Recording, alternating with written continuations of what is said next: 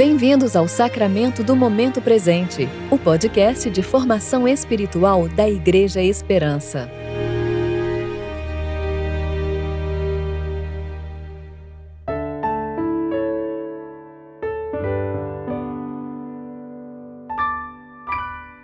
Hoje é segunda-feira, 15 de fevereiro de 2021, tempo de reflexão do domingo da Transfiguração. Jesus disse: Eu sou a luz do mundo. Quem me segue nunca andará em trevas, mas terá a luz da vida. João, capítulo 8, versículo 12. Eu sou Júlia Ribas e vou ler com vocês a reflexão de Emerson Amaral referente a Hebreus, capítulo 2, versículos 1 a 4.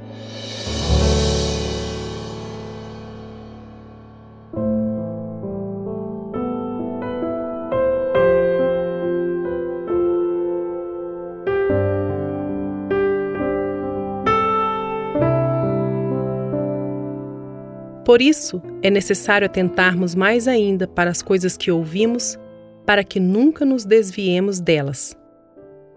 Pois se a palavra falada por meio de anjos permaneceu firme, e toda transgressão e desobediência receberam justa punição, como escaparemos se desconsiderarmos tão grande salvação? Essa salvação, tendo sido anunciada inicialmente pelo Senhor, foi depois confirmada a nós pelos que a ouviram.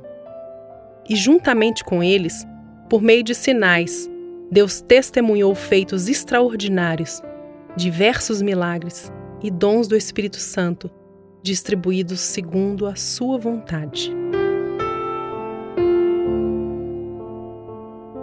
A lição que está bem clara nesse texto é de se apegar com mais firmeza às verdades que nos foram narradas desde a antiguidade é um convite a ser parte da história de Deus, para se ver inserido dentro dessa gloriosa história que nos revela quem somos, nos julga, perdoa, redime, adota e transforma em novas criaturas. É através dessa história que o Espírito Santo nos capacita a viver nesse mundo com olhos da fé, enxergando a realidade com as lentes da eternidade reconhecendo tudo o que existe e acontece sob a perspectiva da obra do Pai Criador Todo-Poderoso.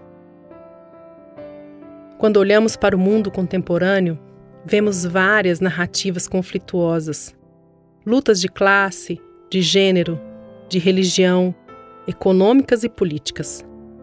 O espírito desse mundo nos induz a escolher um lado em cada uma dessas batalhas e defender com unhas e dentes o seu partido na maioria das vezes, é isso que guia o homem comum, ou, nas palavras de Paulo, o homem carnal.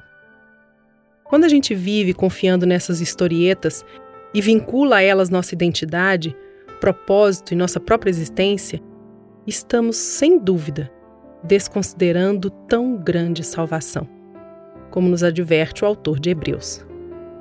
Nosso problema é que ficamos satisfeitos com muito pouco Tendo ouvido a história da revelação da glória de Deus sobre nossa queda, redenção, adoção como filhos, santificação e futura glorificação, ainda preferimos migalhas desse mundo caído, oferecidas como um banquete e como salvação.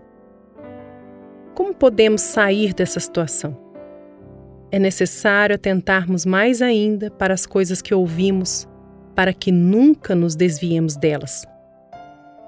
Seria um engano pensar que o Evangelho só precisa ser ouvido pelos perdidos.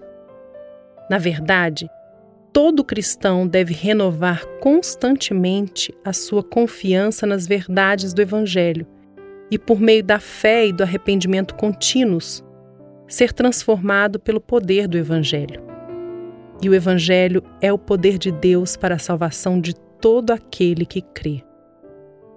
Recebi há poucos dias uma mensagem da ótica informando que meus óculos já tinham completado um ano e que eu precisaria realizar uma visita ao oftalmologista e provavelmente trocar as lentes. O Evangelho nos conclama a fazer algo parecido e com uma frequência ainda maior. Deixe que Deus o examine. Deixe a Bíblia ler você. Vamos trocar nossas lentes embaçadas por aquelas que realmente nos ajudam a enxergar.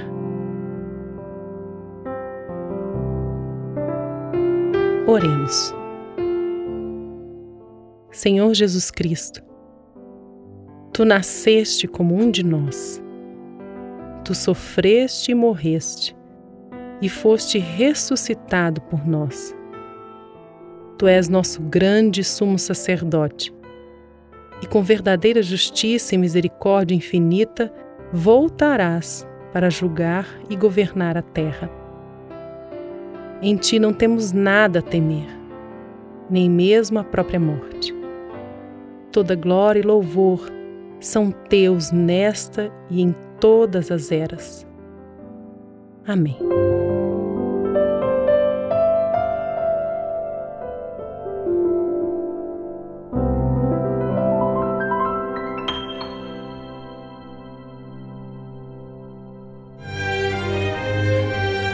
Você ouviu o sacramento do momento presente. Que Deus, o Pai e Cristo Jesus, nosso Senhor, lhe dê em graça, misericórdia e paz.